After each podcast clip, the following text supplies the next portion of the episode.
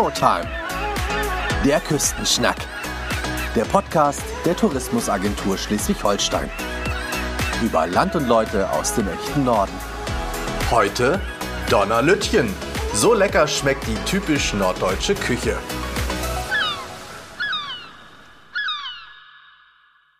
Ein herzliches Moin heute mal direkt aus der Landeshauptstadt Kiel. Genauer gesagt befinde ich mich mitten im Speisesaal des Restaurants Donnernütchen am Knupperweg. Und das Sagen haben hier zwei junge Frauen, nämlich Jessica Fröse und Sonja Lukowski.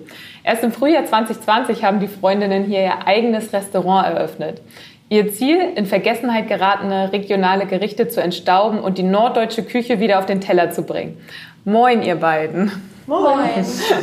Ja, wir haben uns das hier schon mal schön gemütlich gemacht mit einer Tasse Kaffee. Hier steht direkt neben mir das kuschelige graue Sofa und der große steinerne Kamin und überall das Friesengeschirr hier mit seinen blauen Zeichnungen. Ist das hier einer der schönsten Tische des Restaurants? Also grundsätzlich ist natürlich jeder Tisch wunderschön. An jedem Tisch hat man aber natürlich immer eine andere Blickperspektive oder äh, was man natürlich dann begutachten kann. Aber so schön dicht am Kamin ist natürlich schon, gerade wenn wir jetzt in die kalte Jahreszeit gehen, äh, vielleicht der beste Tisch, das kann schon sein. Das Donnerlütchen ist ja wirklich ein recht junges Restaurant hier in Kiel. Äh, ihr habt im letzten Jahr erst eröffnet. Jetzt mal Buddha bei die Fische. Warum brauchte die Landeshauptstadt Kiel noch ein neues, regionales, traditionelles Restaurant? Was macht euch besonders? Was macht euch aus? Weil es vorher noch gar keins gab. Also man ähm, glaubt das tatsächlich gar nicht, aber es gibt relativ wenig so klassisch norddeutsche Küche in Kiel. Es gibt viele Restaurants und es gibt auch Restaurants, die das teilweise auch so mitmachen, mhm. aber ähm, es gab äh, vorher wenig, die das wirklich so als, als, als Hauptthema machen, als ihr ähm, Aushängeschild nehmen. Und niemand, der, der wirklich so, so tief in die traditionellen Gerichte gegangen ist. Wenn dann waren es eher diese Klassiker wie Lapskaus, Pannfisch, aber dann doch irgendwie mal so sich tiefer mit dem Thema auseinanderzusetzen und auch wirklich irgendwie dabei zu bleiben und nicht daneben dann doch noch irgendwie das italienische Gericht auf der Karte zu haben. Das äh, gab es vorher irgendwie noch nicht und das fanden wir schade. Das wolltet ihr also ändern. Was habt ihr denn aber eigentlich vorher gemacht? Ihr kommt ja nicht direkt aus der Restaurantszene jedenfalls eine von euch nicht? Nee, eigentlich ja wir beide nicht. Ich glaube, wir haben einfach nur in der ganzen Zeit während des Studiums in der Gastronomie gejobbt zu Beginn. Äh, das war einfach immer so ein ständiger Begleiter. Ich habe äh, ja vorher Französisch und Spanisch auf Lehramt studiert. Hier in Kiel auch? Genau, hier in Kiel und äh, habe dann den Bachelor fertig gemacht, war dann im Master, bis dann irgendwann diese Idee aufkam und ich hatte dann auch irgendwie im Studium nicht mehr so richtig die Motivation. Ich habe immer lieber gearbeitet, als dass ich zur Uni gegangen bin. Ah, verstehe. Und wie war das bei dir? Was hast du studiert? Äh, ich habe äh, Kunstgeschichte und klassische Archäologie studiert, ja. auch hier in Kiel. Spannend. Ähm, und habe äh, nebenher schon immer, also auch seit, seit Schulzeit habe ich nebenher immer in der Küche gearbeitet. Das war mal so mein Nebenjob. Und nach dem Studium, also nach dem Bachelor, habe ich mich dann dazu entschlossen, das nochmal richtig zu machen mhm. und habe dann die Ausbildung nochmal gemacht. Ähm, und war Ausbildung als was? Als Köchin. Als Köchin. Genau, und bin nach Hamburg gegangen und habe da eine Kochausbildung gemacht. Und äh, bin dann nach der Ausbildung habe ich dann noch ein bisschen weitergearbeitet und bin danach dann wieder zurückgekommen nach Kiel und äh, in der Zeit ist dann die Idee äh, entstanden. Wir haben äh, in der Zeit beide hier noch in anderen Restaurants in Kiel gearbeitet und nebenher dann angefangen, die Idee zu entwickeln und den Businessplan zu schreiben und alles zu planen. Und ja, dann ging es los irgendwann. Das ist ja schon ein großer Schritt, denn zusammen sowas auch aufzumachen mit seiner Freundin. Ihr seid ja befreundet, kennt euch seit dem Studium? Nee, wir länger. kennen uns schon länger. Wir Ach, schon kennen länger uns sogar. wir 15 sind. Ah. Wir haben uns in Südfrankreich auf dem Campingplatz kennengelernt. Ach, in Südfrankreich? Ja. Unsere Väter sind beide passionierte Windsurfer. Das haben sie an uns weitergegeben. Ah. Aber das hat... Äh, ja, uns dazu veranlasst, da auf dem Campingplatz beim Kicker in der Bar ja. uns auf jeden Fall kennenzulernen. Und ähm, wir kommen ja auch beide aus NRW, aber auch aus unterschiedlichen Städten. Ähm, aber dieses, diese Windsurfer-Szene aus den äh, frühen 90ern, die äh, kennen nur so vereinzelte Spots. Und wir haben uns ja auch in Holland immer mal wieder getroffen, mhm. am selben Surfspot zum Beispiel. Und äh, deswegen haben wir das von unseren Vätern so ein bisschen weitergeführt. Wir haben viel Urlaub gemacht, waren dann trotzdem immer zusammen unterwegs und das war dann vielleicht auch so ein bisschen der Grund, weshalb wir nach Kiel gegangen sind. Weil, weil hier kann man natürlich besser Windsurfen genau. als in NRW. Genau. Ja, Deswegen sind wir 2010 dann äh, zum, Studieren. zum Studieren hergekommen. Mhm. Aber das ist ja noch spannender. Also ihr kommt aus NRW, wollt aber die traditionell schleswig-holsteinische Küche hier voranbringen. Wie kommt man dann darauf? Also ihr habt das dann wahrscheinlich ja nicht von euren Großeltern gelernt. Nee, also ich glaube, wir sind beide mit äh, frischen Lebensmitteln und so groß geworden und auch irgendwie mit einem Naturbezug. Mhm. Ähm, Sonjas Eltern haben einen großen Garten mit frischen Sachen und ähm, aber ich glaube, was wir vielleicht eher gesehen haben, ist, dass wir immer ziemlich viel auf Reisen gewesen sind. Und immer wenn wir irgendwo sind, dann sucht man ja diese regionsspezifischen ja, Sachen.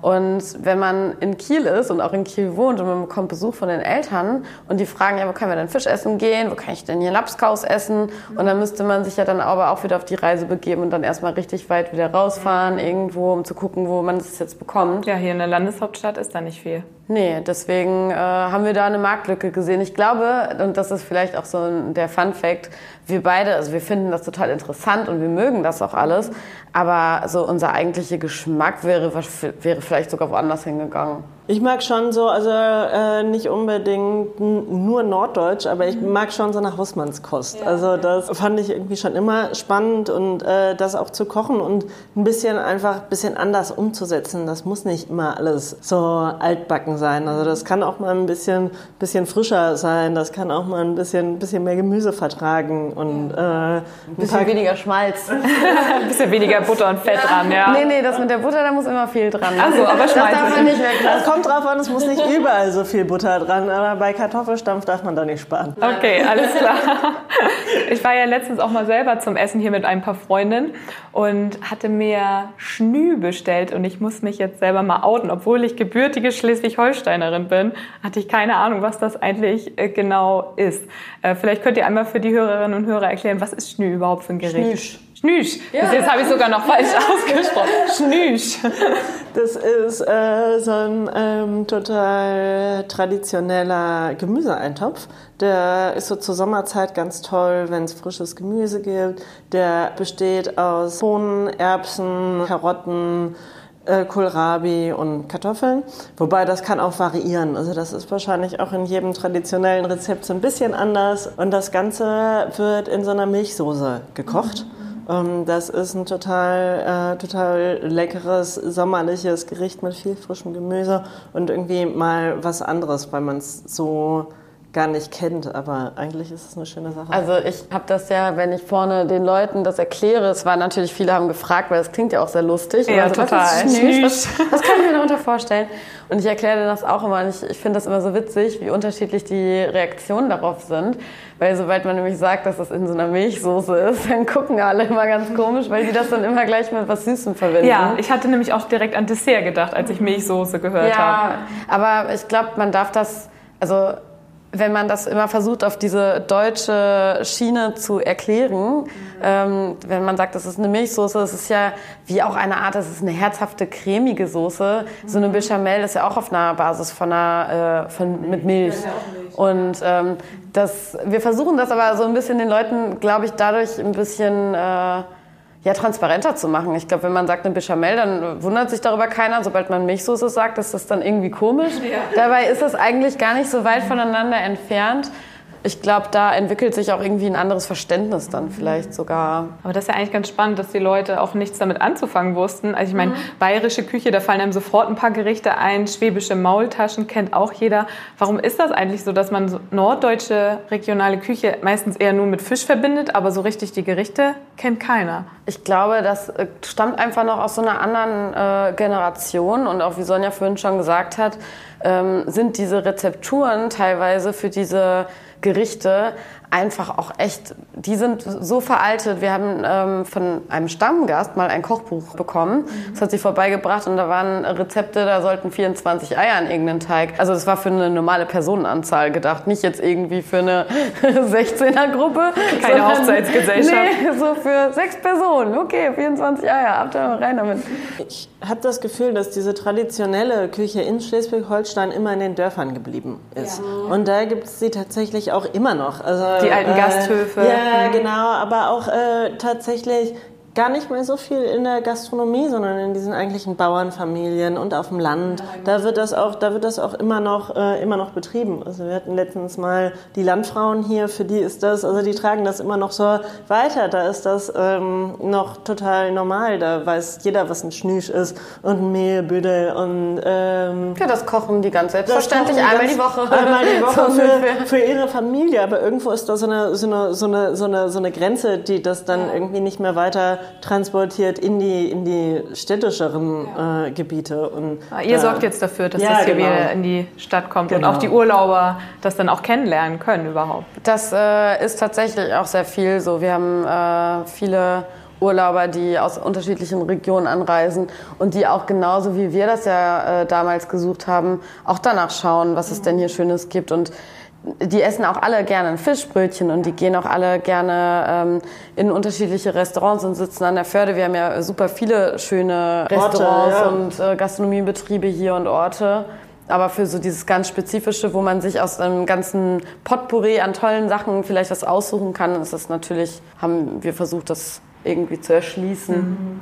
Ihr habt ja gesagt, dass ihr auch die Rezepte verändert und auch vielleicht so ein bisschen moderner macht, neu interpretiert. Habt ihr da vielleicht noch mal ein Beispiel, was so eine Kreation von euch ausmacht? Ich glaube, oftmals ist es gar nicht so, dass wir so viel verändern. Es kommt natürlich immer aufs äh, Gericht äh, an, aber wenn man jetzt mal den Klassiker nimmt, den Lapskaus, da ist bei uns jetzt nichts irgendwie revolutionär Neues drin. Und also wir achten einfach mal drauf, dass wir das wirklich mit guten Produkten, dass wir das auch wirklich frisch umsetzen und nicht aufs Dosenfleisch äh, zurück zurückgreifen, sondern dann eben auch einfach gepökelte Rinderbrust nehmen, dass wir darauf achten, wo kommt unser Fleisch her. Das Gemüse legen wir selbst ein und das äh, ist ja klassisch mit eingelegter Gurke und mit eingelegter roter Beete. Wir haben dann meistens noch irgendwie ein Gemüsemeer dazu. Da kommt dann noch ein bisschen Karotte mit dazu. Es wird schön bunt, es wird schon frisch. Wir achten darauf, was ist, was ist eigentlich das Produkt, was dahinter steht. Und wirklich an dem eigentlichen Gericht ist da gar nicht groß also was, keine äh, großen Experimente groß was jetzt. verändert. Genau. Wir haben aber zum Beispiel auch noch eine vegetarische Version davon. Ah, da ist dann natürlich was verändert. Also da haben wir dann die äh, Rinderbrust durch eingelegte Linsen ah. ersetzt, genau, die wir dann auch mit ähnlichen Gewürzen, mit Sachen, die man eher mit einem fleischigeren Gericht assoziieren würde, haben wir die eingelegt und das ist dann natürlich irgendwie wieder was Weiterentwickeltes, sage ich jetzt mal. Aber man muss vielleicht auch dazu sagen, dass der Lapskaus im Normalfall halt auch wirklich keinen Schönheitswettbewerb gewinnen könnte. äh, der schreckt manchmal optisch echt ab und ich habe aber echt das Gefühl, dass ähm, der Lapskaus bei uns ist mit eines der schönsten Tellergerichte, die wir haben tatsächlich. Das ist schön bunt und wenn man den durch den Gastraum trägt und an die Tische bringt, also, da drehen sich echt die anderen Leute noch nach um. Und die fragen sich dann, was ist das für ja, und dann glauben die das gar nicht, dass es der Lapskaus sein soll. Weil Man kennt das als eine große braune Pampe auf dem Teller, so kenne ich es von meiner Oma auch noch zu Hause. Und das ist halt das, was wir, was wir machen. Also wir gucken uns an, was ist das eigentlich für ein Gericht und wie können wir das, äh, wie können wir das so umsetzen, dass man, dass man einfach einen neuen Eindruck davon ja. gewinnt, ohne jetzt die Substanz des Gerichtes total zu verändern oder irgendwie was ganz anderes draus zu machen. Darum geht es gar nicht. Es geht schon darum, das wiederzubeleben. Ja, ja, verstehe. Da hinten sehe ich ja auch eure Speisekarte auf einer Tafel stehen. Da stehen jetzt ja nicht so viele Gerichte drauf. Ist das auch Teil eures Konzepts, weniger anbieten und dafür halt bessere Qualität? Ja, das auf jeden Fall. Wir haben zu Beginn schon gesagt, dass meistens in manchen Läden ist die Auswahl so groß und dann hat man sowas wie Pizza, Burger, Pasta, Auflauf, äh, Döner. Und ähm, man hat ja dann immer das Gefühl, dann kann ja eigentlich das einzige Gericht schon nicht mehr gut sein. Also was hat man dann für eine große Auswahl? Wie will man das schaffen? Mhm. Und ähm, sich auf den, auf den Kern zu konzentrieren und die einzelnen Dinge und dann das Gericht richtig gut zu machen äh, das ist ja eh schon viel Arbeit und ähm absolut, so wie zum Beispiel bei euch mit dem Lapskaus dann, dass ihr das wirklich richtig gut handwerklich umsetzt, ne? Genau, aber wir gucken immer auf der Speisekarte, die ist eigentlich ist die mal relativ ähnlich strukturiert. Wir haben ja unsere Klassiker, die ändern sich auch nicht, weil die ähm, saisonal unabhängig sind, wie die Fischstäbchen, Pannfisch und der Lapskaus. Und wir haben aber eigentlich immer einen Salat auf der Karte, immer einen ganzen, also einen Klassiker, der dann auch zur Saison passt und äh, ein Fleischgericht und ein Fischgericht. Und äh, da hangeln wir uns eigentlich immer mit der Saison dann so durch. Ihr habt das ja eben gerade schon gesagt, dass ihr auf Fisch, Fleisch und Gemüse aus der Region sehr viel Wert legt. Auf eurer Webseite hatte ich auch gesehen, dass zum Beispiel der Biohof Mus aus Krumbeck, die Fischfarm Forelli oder auch die Lille Brauerei aus Kiel zu euren Lieferanten zählt. Wie wählt ihr denn eure Lieferanten überhaupt aus und wie ist so der Kontakt zueinander? Was für einen Bezug hat man zu denen? Das ist so ganz unterschiedlich. Man, also ich habe das Gefühl, manche kannte man irgendwie im Vorfeld. Man kennt ja, also die Lille Brauerei oder Lille war einem ja schon ein Begriff und ähm, da waren wir uns eigentlich schon ganz zu Beginn oft einig, dass wir wussten, ja, okay, wir möchten auf jeden Fall Lille Bier am Zapfhahn haben. Oder ähm, vom Wochenmarkt, wir, also wie gesagt, wir wohnen ja selber hier, wir gehen auch selber einkaufen, äh, privat auf dem Markt. Äh, da kennt man ja schon die ganzen Produzenten teilweise und äh, die kann man ja einfach mal ansprechen, beziehungsweise du hattest ja vorher schon im Geschäft Kontakt zu den äh, Produzenten. In Hamburg dann deinem äh, Äh, nee, Restaurant oder war hier? vorher, bevor wir uns selbst gest- selbstständig gemacht haben, war ich im äh, Restaurant Mama June hier in Kiel. Mhm. Und äh, die arbeiten ja auch mit Produkten von hier und dadurch war irgendwie der Kontakt teilweise schon Mhm. da, so zur Kieler Lachsforelle, zum Biohof Mus, zum Bauer Schramm. Das, äh, mit denen habe ich vorher quasi schon im Angestelltenverhältnis zusammengearbeitet und dann ähm, gab es den Kontakt schon. Ja. Okay, ihr kauft das selber ein. Das heißt, seid ihr dann auch mal rausgefahren zu den Lieferanten? Ist so der Kontakt, dass man sich auch mal besucht oder sich das vor Ort selber anschaut? Also wir haben nicht jeden Kornhersteller persönlich jetzt getroffen, Ja, aber aber man, man hatte immer persönlichen Kontakt.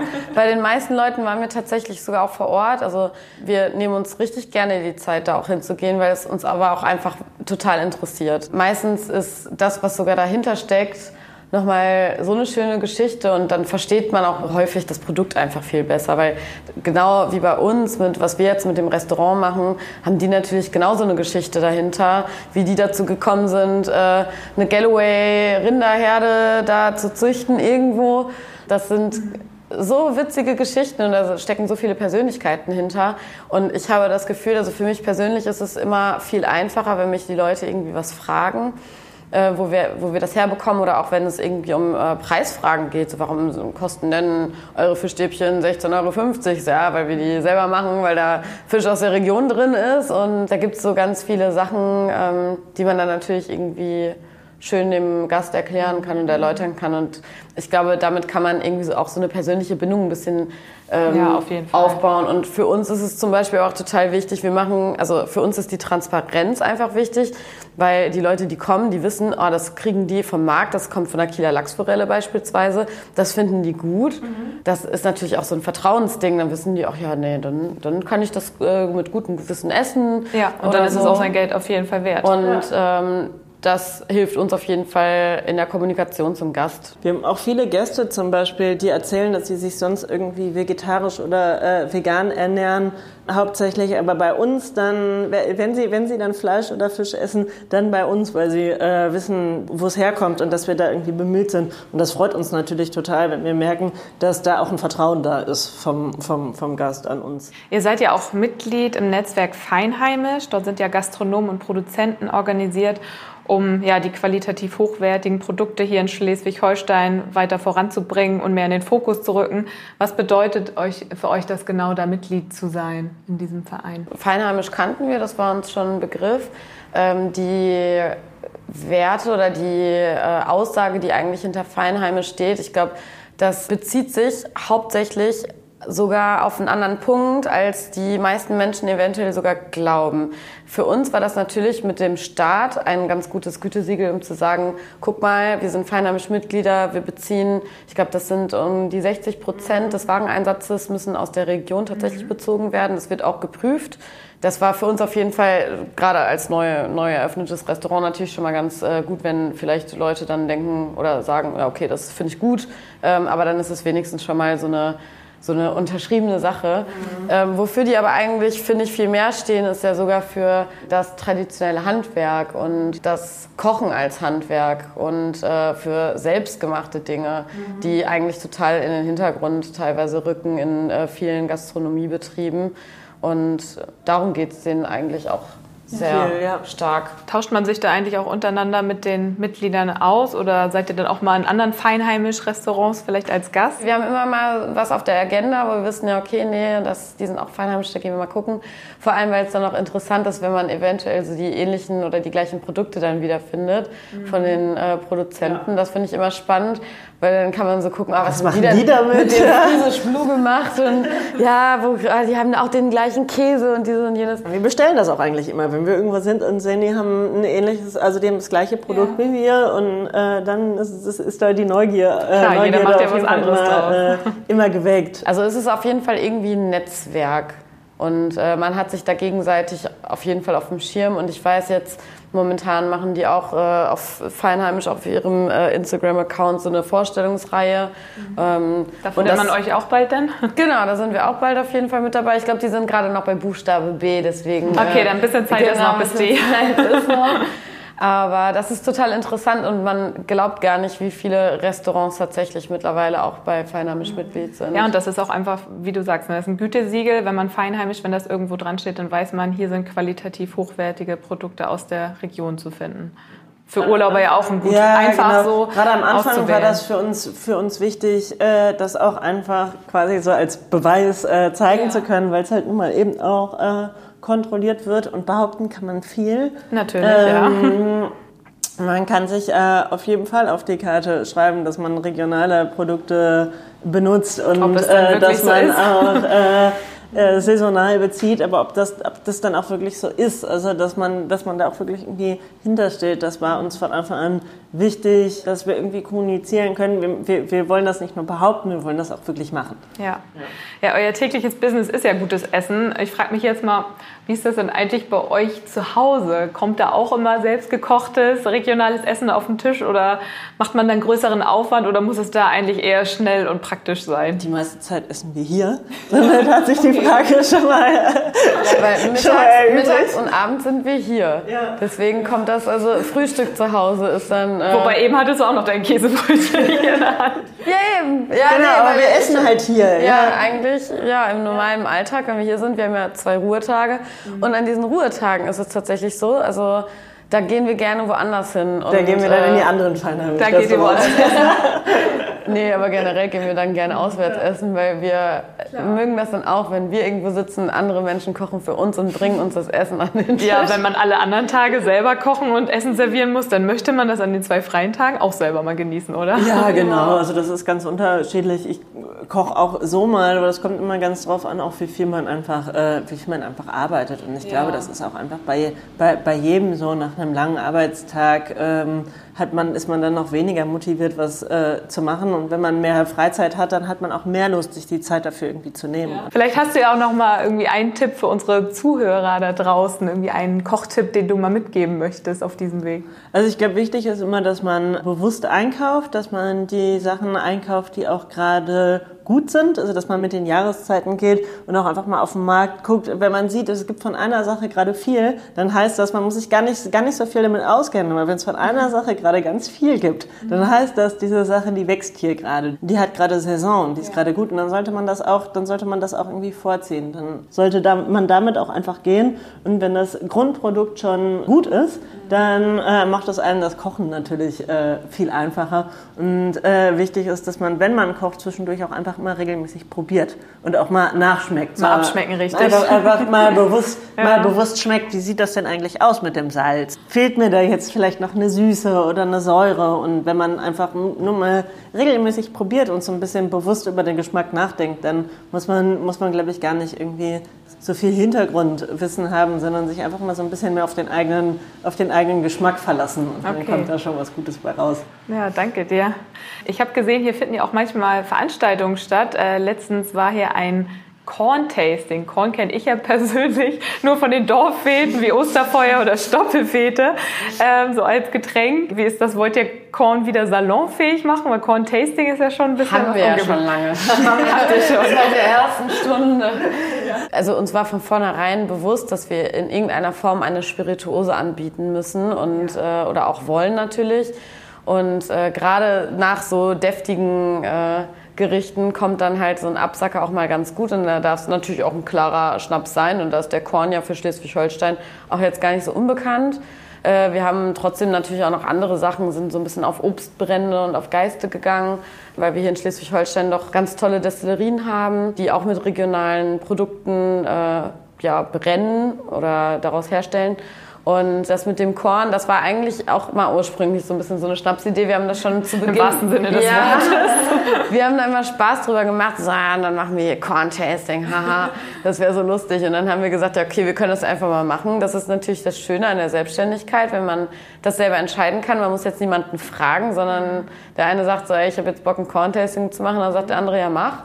Wann? Okay, muss ich auch was machen? Ja. Aber ich glaube, das ist so ein bisschen unser Ding, dass wir viele Ideen haben, die immer so ein bisschen verrückt wirken zu Beginn, aber die dann eigentlich so, wenn man das Ganze dann so ein bisschen durchplant und so, dann werden die eigentlich immer ganz gut. Und ähm, durch diese Korn-Tastings habe ich auf jeden Fall ziemlich viel Kontakt zu den ganzen Produzenten oder den Kornherstellern herstellen können und äh, die sind aber auch teilweise auf uns zugekommen. Ah, okay. und äh, deswegen ist uns so viel Korn zugeflogen nach und nach. Und ich habe auch gedacht deswegen so, steht da auch so viel auf dem Servierwagen ja, den ich da gesehen habe bei der Bahn ne? das sind mittlerweile 18 nee 28, 28, verschiedene Körner alle aus Norddeutschland ah, ja. Das hatte uns dann ermöglicht auf jeden Fall immer mehr Körner mit aufzunehmen. Und deswegen haben wir jetzt so eine große Auswahl und das lässt uns dann natürlich ganz viel Freiraum und Spielraum in äh, diesen Korn-Tastings. Und die kommen immer gut an. Die Leute sind auf jeden Fall immer sehr überrascht was so ein Craft Corn nennen wir das ja auch. Ähm, Craft Corn? Ja, wie es Craft Bier Craft gibt. Beer, ja. Genau, gibt es auch Craft Corn, weil es auch hm. handcrafted ist. Ah, okay. Und ähm, teilweise kommen die Sachen auch einfach aus kleinen Destillen und die sind wirklich per Hand hergestellt in kleinen Mengen. Das kann man halt nicht vergleichen wie mit äh, einem Massenprodukt quasi. Und dementsprechend sind da die Geschmäcker sehr unterschiedlich mit unterschiedlichen Nuancen, was man alles rausschmecken kann. Das ist eigentlich total Wahnsinn. Und auch der Korn und diese ganze Brennerei Brennerei, das hat so eine lange Tradition. Ich glaube, aktenkundig ist das 1507 oder so zum ersten Mal aufgetreten in Schleswig-Holstein, dass man äh, Korn getrunken hat ja. oder das nachweisen konnte. da gibt es ganz viele Mythen und Legenden drüber. Also das ist eigentlich eine richtig tolle Geschichte. Der Korn passt so gut zu uns, weil ähm, das auch wiederum so ein bestimmtes Handwerk ist. Es würde hier keinen Sinn ergeben, das mit Wein zu machen, weil dafür ist Schleswig-Holstein nicht bekannt. Das ist kein Handwerk, was irgendwie hier herkommt. Deswegen macht das mit Korn viel Sinn. Es ist irgendwie ein guter Abschluss. Es macht aber auch genau das, was wir uns eigentlich gewünscht haben, ist, dass die Leute kommen. Die sollen nicht kommen, schnell essen und wieder gehen, sondern die sollen beim Absacker versacken. Nein, aber die dürfen gerne bleiben, genau. Die äh, dürfen gerne was erfahren über das, was wir tun und äh, über das Handwerk, sei es jetzt Kochen oder auch dann hinterher mit einer Kornberatung. Also wir schieben den Wagen ja jedem persönlich dann an den Tisch mhm. und äh, dann bekommt man auch den Kornservice am Tisch und dann wird der da serviert. Das ist vielleicht ein bisschen unüblich. In anderen Restaurants macht man das dann mit Wein oder mit anderen Sachen, aber wir machen das dann Hier halt gibt es halt Korn. Ja. Stehen denn noch andere Veranstaltungen an? Habt ihr da noch andere Dinge im Kopf, die ihr schon verraten könnt? Ich glaube, wir äh, diskutieren momentan noch so ein bisschen über den Grünkohl. Ja, ah. Wie wir den am besten umsetzen können. Ja, ja. aber da wird was kommen. Ja, da müssen wir uns noch was einfallen lassen. Es ist sehr viel Aufwand, den Grünkohl äh, vernünftig zu machen. Und, so, dass äh, er auch schön aussieht auf dem Teller? Ähm, nee, also wir, wir, machen, wir machen ja tatsächlich wirklich alles frisch. Ja. Und wenn man anfängt, äh, Grünkohl äh, frisch zu machen, dann ähm, reden wir wirklich über sehr große Mengen. Ja. Ähm, das ist am Anfang immer ganz viel und hinterher ganz wenig. Und dazwischen muss man nämlich ganz viel machen. Der kommt nämlich, der kommt nämlich vom Feld und der ist schmutzig. Es dauert relativ lange, den ordentlich zu waschen. Dann wird der vorher nochmal blanchiert, bevor der alleine schon die ganze Vorbereitung dafür ist aufwendiger, als man vielleicht irgendwie so denkt. Und wir wollen aber auch äh, bewusst verzichten auf GTK-Produkte und den quasi schon vorbearbeiteten Grünkohl. Wir machen uns die Mühe, wir haben aber eine sehr kleine Küche, wir haben sehr wenig Raum. Und sobald wir anfangen, da Grünkohl zu machen, geht nicht mehr viel anderes. Dann nimmt der Grünkohl alles ein. Ne? Aber ich glaube, genau das ist auch wieder das, was den Unterschied ausmacht. Es ist überhaupt nichts gegen äh, TK Grünkohl einzuwenden oder so. Aber wenn Leute zu uns kommen und wir Gäste haben, dass die sollen ja etwas bekommen, was sie eigentlich zu Hause so vielleicht nicht machen würden, weil sie diesen ganzen, diese ganzen Arbeitsschritte und so nicht äh, machen möchten, weil es einfach so zeitaufwendig ist. Und dann sollen sie doch genau diese Gerichte bei uns in schön frisch, klassisch zubereitet äh, dann bekommen. Ja, Veranstaltungen wie das Corn-Tasting oder auch Weihnachtsfeiern können ja jetzt endlich wieder stattfinden. Spulen wir aber noch mal ein bisschen zurück. Es ist ja nun mal Teil eurer Geschichte, der Geschichte des Donnerlütjens. Ihr habt euer Restaurant mitten im ersten Lockdown eröffnet. Einige haben euch für verrückt gehalten, andere fanden es unglaublich mutig. Äh, Restaurants waren ja nun mal die ersten, die äh, die Schotten dicht machen mussten. Warum habt ihr das durchgezogen? Und gab es da auch mal Momente, wo man gesagt hat, nee, wir lassen das jetzt einfach. Es gab keinen Weg mehr zurück. Es gab keine andere Chance eigentlich. Also wir waren, glaube ich, in so einer blöden Situation. Also wir, niemand wusste ja, wie man im ersten Lockdown eigentlich damit umgehen sollte. Das war, glaube ich, auch das äh, größte Problem. Da ist man auf Nummer sicher gegangen. Alles wurde, das ganze soziale Leben, alles wurde runtergefahren, Geschäfte geschlossen. Wir hatten aber ja zu dem Zeitpunkt noch nicht geöffnet. Wir wussten, wir brauchen jetzt eh erstmal eine Zeit, um ähm, den Gastraum zu renovieren. Die Schlüsselübergabe war am 1. März. Vorher wurde quasi alles noch äh, abgewickelt und dann sind wir zum 1. März hier rein und zwei Wochen später gab es plötzlich die ersten Corona-Fälle in Schleswig-Holstein. Plötzlich ist das alles total schnell. schnell gegangen. Zwei Tage später plötzlich hier Lockdown und dann steht man auch erstmal da. Aber wir haben uns, glaube ich, weil wir einfach es ist ja ein gewisses Risiko, wenn man sagt, man macht sich selbstständig und man gründet und man nimmt dafür auch einen Kredit auf und ähm, das ist schon ein Wahnsinnsschritt. Ja, und steckt da aber auch so viel rein. Also das wäre so an sich schon ein, also ja. ist das schon irgendwie ein großer Schritt und ein Risiko. Aber wir wussten, glaube ich, damit in dem Moment nicht richtig umzugehen, was äh, das jetzt bedeutet, was auf uns zukommt. Das wusste ja auch niemand. Niemand konnte einem das sagen. Ähm, deswegen haben wir einfach gedacht, okay, wir bleiben jetzt cool und wir nutzen jetzt die Zeit, wir arbeiten jetzt weiter daran. Es wird irgendwann der Zeitpunkt kommen, dann ist es soweit und äh, wir müssen jetzt das Beste draus machen. Das war eigentlich die Situation. Haben wir den, den, den ersten Lockdown einfach durchrenoviert. Und, ja, ähm, alles selber gemacht. Alles selber gemacht und im, im, ersten Lockdown war es ja dann auch irgendwann, das war ja eine ganz neue Situation und das war aber auch so, dass eigentlich viele Handwerker nicht mehr gearbeitet haben. Stimmt. Man konnte nicht einfach irgendjemanden anrufen mhm. und sagen, oh ja, ich komme mal vorbei und guck mir das mit dem Fußboden an und dann überlegt, das war alles nicht so, das war alles nicht so einfach. Ähm, das mussten wir dann alles irgendwie selbst erledigen. Unsere handwerklichen Skills mhm. sind in der Zeit Zeit auf jeden Fall extrem gewachsen. Da stellt uns äh, so, so schnell nichts mehr vor eine Herausforderung. Wir haben uns einfach sehr viel, sehr viel selbst beigebracht und wir sind total stolz darauf, wie das hier geworden ist, weil wir haben das wirklich einfach alles selber gebaut. Ja. Habt ihr diese, diese Holzbalken, habt ihr die irgendwie noch irgendwie geschliffen oder freigelegt? Sah das irgendwie anders aus? Tatsächlich waren die Holzbalken mit das Einzige, was das wir so ja. gelassen haben, weil das eigentlich gut gepasst hat. Ja, ja das passt ja wirklich gut rein hier in so ein maritimes Lokal. Ja, man muss ja dazu sagen, das war ja zuvor äh, 15 Jahre lang ein Italiener und dementsprechend war das alles eher so ein bisschen mediterran angehaucht mit äh, terrakottafarbenen Fliesen. Alles doch relativ düster, orange, dunkel.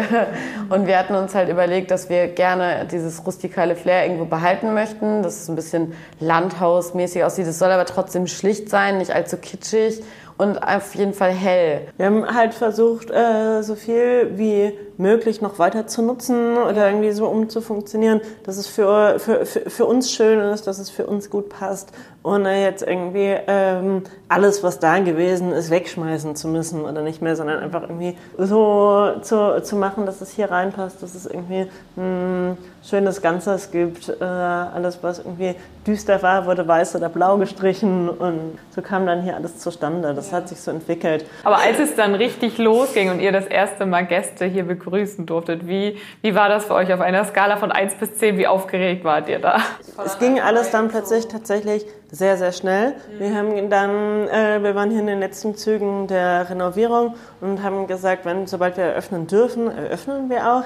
Dann äh, hieß es, es gibt jetzt Lockerungen, man darf wieder unter Auflagen, aber was nun mal die Auflagen waren, ähm, war auch lange unklar. Mhm. Wir hatten dann natürlich im ersten Lockdown auch noch kein Personal eingestellt, wie wir es äh, sonst vor der Eröffnung getan hätten. dann kamen die die Vorgaben und dann haben wir geguckt, wie viele wie viel Gäste bekommen wir denn irgendwie dann mit einem guten Abstand Corona-konform hier rein. Und ich gemerkt, so, so wenig ist das doch irgendwie gar nicht. Die äh, letzten Tage vor der Eröffnung waren eigentlich eher weniger Schlaf und mehr Arbeit. Und das, äh, wir haben hier Gas gegeben bis, bis zum geht nicht mehr. Und in der Eröffnung war Aufregung, dafür war eigentlich überhaupt gar keine Zeit. Gar kein Platz dafür. Nein. es gibt dann im letzten Moment kommen dann doch noch immer so viele äh, so viele kleine Problemchen auf, die dann noch ähm, gelöst werden müssen. Das ist immer so, dass die Teller dann im letzten Moment ankommen und dass das EC-Gerät dann nicht so funktioniert, wie es soll. Und man ist dann mit solchen Sachen beschäftigt. Wir haben uns ja ganz viele Gedanken so im Vorfeld gemacht, so wo soll die Kasse stehen, wo soll das äh, stehen, gibt es einen Bongdrucker da? Nein, der, die Küche kann keinen Bongdrucker haben, weil wir die Leitung vom Internet oder was auch immer kann da nicht hingelegt werden. Es gibt so Sachen. Aber das ähm, war hinterher eigentlich total überraschend, dass die Abläufe richtig gut funktioniert haben, so wie wir uns das vorher gedacht haben war dann auch alles. Man hat ja keine gut. Möglichkeit, das zu proben oder Nein. vorher einzuüben oder so. Ich meine, klar, wir haben vorher auch beide viel in der Gastronomie gearbeitet. Man kennt Abläufe und man weiß, was äh, fand man wo gut und wie will man das selber umsetzen. Aber oh, so eine Generalprobe gibt es ja nicht. Also, man muss dann gleich auf die Bühne gehen. ja. Ja, ihr sagtet gerade schon Personal zu finden oder am Anfang hattet ihr kein Personal. Sonja, wenn du in der Küche stehst, bist du, Jessica, aber auch immer noch draußen bei den Gästen unterwegs und servierst auch. Das ist ja auch nicht immer so, dass die Chefin selber so nah an den Gästen quasi dran ist. Was macht das so für dich aus? Das ist eine gute Frage.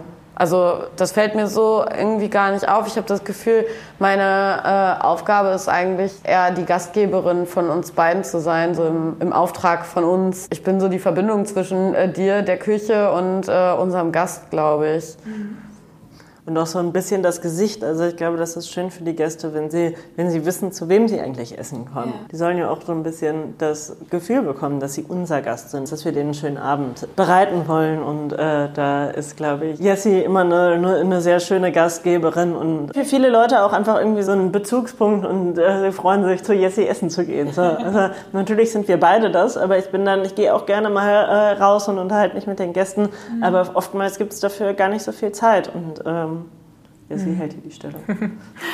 Ja, ihr geht hier im Donnerlütchen ja mit einem frischen Konzept ans Werk und scheint da perfekt auch in die neue Riege von jungen Unternehmerinnen und Unternehmern im Land zu passen, die den Norden zusammen weiter voranbringen wollen. Seht ihr euch da vielleicht auch als Teil so einer frischen Generation, einer neuen Bewegung und habt ihr auch das Gefühl, dass da auch ganz viel gerade passiert in Kiel und in ganz Schleswig-Holstein?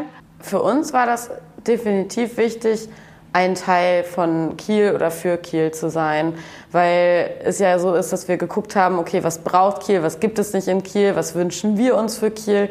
Und das sagen uns auch ganz viele Gäste, das ist so, oh, das, äh, genau das hatte Kiel gefehlt. Und das ist ja irgendwie doch auch ein kulturelles Ding ähm, was wir irgendwie umsetzen möchten. Ich glaube auch, dass momentan richtig viel passiert. Man bekommt das ja auch mit, ähm, mit neuen Produkten, äh, durch Startups. Da muss man immer schauen, ob es neue Modeerscheinungen sind. Aber es ist auf jeden Fall viel passiert und ich glaube auch, dass diese Corona-Zeit viele Leute dazu angetrieben hat, einfach äh, die Zeit zu nutzen und dann einfach mal eine Idee vielleicht weiterzuspinnen und äh, äh zu Ende zu denken. Ich glaube, man muss sich halt einfach mal nur trauen und meistens wird es dann halt auch gut. Man muss immer nur wissen natürlich, was ist man bereit zu geben dafür, wo möchte man hin. Aber ich glaube schon, dass in Schleswig-Holstein momentan viel passiert. Ja, auch in Kiel. Also die Gastronomie-Szene in Kiel die, glaube ich, viele Jahre sehr eingeschlafen war, die entwickelt sich gerade irgendwie zum Positiven. Also es entstehen viele äh, neue Restaurants oder die Restaurants orientieren sich auch nochmal bewusster ein bisschen um.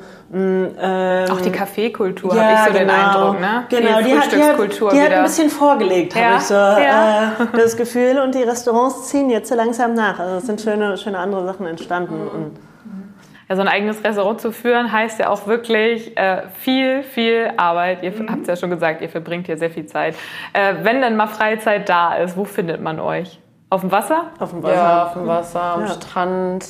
Da, wo Wind ist. Ja, wir verreisen ganz gerne tatsächlich am Wochenende und nutzen dann die Zeit und äh, gucken uns auch gerne um. Wir entdecken auch gerne Schleswig-Holstein immer wieder neu oder nutzen die Zeit, um äh, Produzenten zu besuchen, um uns selber auch irgendwie weiterzubilden. Mhm. Ähm, ganz viel. Aber ich glaube hauptsächlich tatsächlich am Strand und auf dem Wasser. Das passt natürlich dann perfekt jetzt noch zu unserer norddeutschen Fragerunde, die ich am Ende noch mit euch mache. Ähm, bitte beendet mal die folgenden Sätze immer. Gerne mal abwechselnd dann. Typisch Kiel ist für mich. Typisch Kiel ist für mich Moin. Wer Kiel besucht, der sollte unbedingt. Wo sollte der hin? Ins Donnerlittchen gehen. Okay, und wenn ich selber essen gehe, Ausnahme Donnerlütchen, wenn ich selber essen gehe, dann ab ins Ins Flügge. Ja, Flügge ist gerade so die neue Adresse hier. Auf Was ist das Fall. Flügge? Mögt ihr das kurz erzählen, ein bisschen für die Zuhörer? Ähm, das ist auch ein Restaurant, gerade erst dieses Jahr eröffnet, unten an der Kiellinie, äh, geführt von Matthias Appelt und seiner Frau. Der äh, steht, glaube ich, für äh, eigentlich hochwertige Küche ähm, in, in Kiel und ähm, hat auf jeden Fall eine ähnliche Philosophie dahinter wie wir auch. Dann machen wir noch eine kleine Entweder-Oder-Fragerunde. An den Strand geht es, ans Ost- oder ans Westufer? Je nach Windrichtung. Und welcher Strand ist, ist so euer Lieblingsstrand denn? Heidkarte. Heitkarte. Das ist dann am Ostufer. Ja, ich bin. Ja, du bist so ein. Böck. Böck gefällt mir nicht so gut. Ich bin lieber in Falkenstein. Ist auch nicht so weit, ne? Du wohnst hier auch am Westufer. Falkenstein. Ach so. ja gut, dann ist es sehr dicht. okay, wenn es mal zum Shoppen geht, ab in die Holtenauer Straße hier um die Ecke oder geht ihr in die Kieler Innenstadt? Ich glaube, ich gehe eher in die Innenstadt. Wir sind tatsächlich nicht so die Shopping Girls. Also das ist äh, für uns eigentlich eher so eine, so Not schlecht so eine. Notwendigkeit, die erledigt werden muss. Weil man etwas braucht. Aber eigentlich ist es erst, oh nein, ich muss einkaufen, ich muss shoppen. Furchtbar. Ah, willst du nicht für mich irgendwas kaufen? Okay, wenn ihr mal frei habt, mit der Stenerlein von Kiel nach Schweden oder mit der Colorline lieber nach Norwegen? Äh, Mit dem Bus nach Dänemark. Ja, Zum Surfen. Ich verstehe schon. Okay, Städtetrip in Schleswig-Holstein. Flensburg oder Lübeck? Lübeck. Eine gute Freundin von mir, die wohnt da und äh, die ist da aufgewachsen. Die hat mir ganz viele schöne Ecken gezeigt und ich finde Lübeck wirklich schön. Ich mag Flensburg auch, das hat mir auch gut gefallen. Aber Lübeck ist nochmal einfach vom Altstadt-Flair und so. Wie ist bei dir, Sonja? Ich war bisher irgendwie viel zu selten in Flensburg. Ich äh, muss auf jeden Fall Flensburg noch mal äh, besser entdecken gehen. Okay, zum Essen. Fleisch oder Fisch? Fisch. Ähm, ich kann mich nicht entscheiden. Aber wir sind beide auch äh, Leute. Fleisch. Also Ah, du bist Vegetarier. die Antwort ist Käse. Ich esse auch eigentlich nicht mal Fisch so richtig. Deswegen ist es so ein bisschen äh, lustig hier im Restaurant. Ich probiere unsere Sachen, also die Fleischsachen tatsächlich nicht, den Fisch dann schon. Aber ich habe extra einen Angelschein gemacht, damit ich mich wirklich gut mit Fisch auskenne. Habe ich vorher extra, nur fürs Restaurant habe ich das gemacht. Aber ja, nee. Die Antwort ist Käse. Die Antwort ist Also ich esse, ich esse Fleisch und Fisch. Ähm, Ah ja. äh, nicht so nicht so super viel, aber ähm, trotzdem, Ausgewählt aber auch. trotzdem sehr gerne. Aber die Antwort ist Käse. Okay. Korn oder Bier? Korn. Okay, das kam wie aus der Pistole geschossen. Okay, für Korn würde ich sagen, es ist äh, jetzt ja noch ein bisschen früh. Ähm, es ist jetzt ja erstmal Mittagszeit. Ihr macht ja leider erst um 17 Uhr die Türen auf, deswegen muss ich mir jetzt wohl woanders mein Mittagessen suchen. Was kommt bei euch heute noch auf den Tisch? Was gibt's für euch heute Mittag? Oh, so weit sind wir noch nicht in der Planung. noch keinen Mittag geplant? Ich habe noch keinen Mittag geplant. Na gut, dann mal jetzt gleich ran ans Werk, würde ich sagen. Ich wünsche euch erstmal viel Erfolg weiterhin mit eurem Restaurant und ich komme auf jeden Fall auch noch mal wieder bald vorbei zum Grünkohlessen dann. Sehr ja, gerne. Sehr gerne. Vielen Dank. Dankeschön. Nächstes Mal bei Shorttime, der Küstenschnack. Grüne Schätze. Wir entdecken die Kräuterwelt des Nordens. Wenn Sie mehr über Land und Leute aus dem echten Norden erfahren möchten, besuchen Sie uns unter sh-tourismus.de.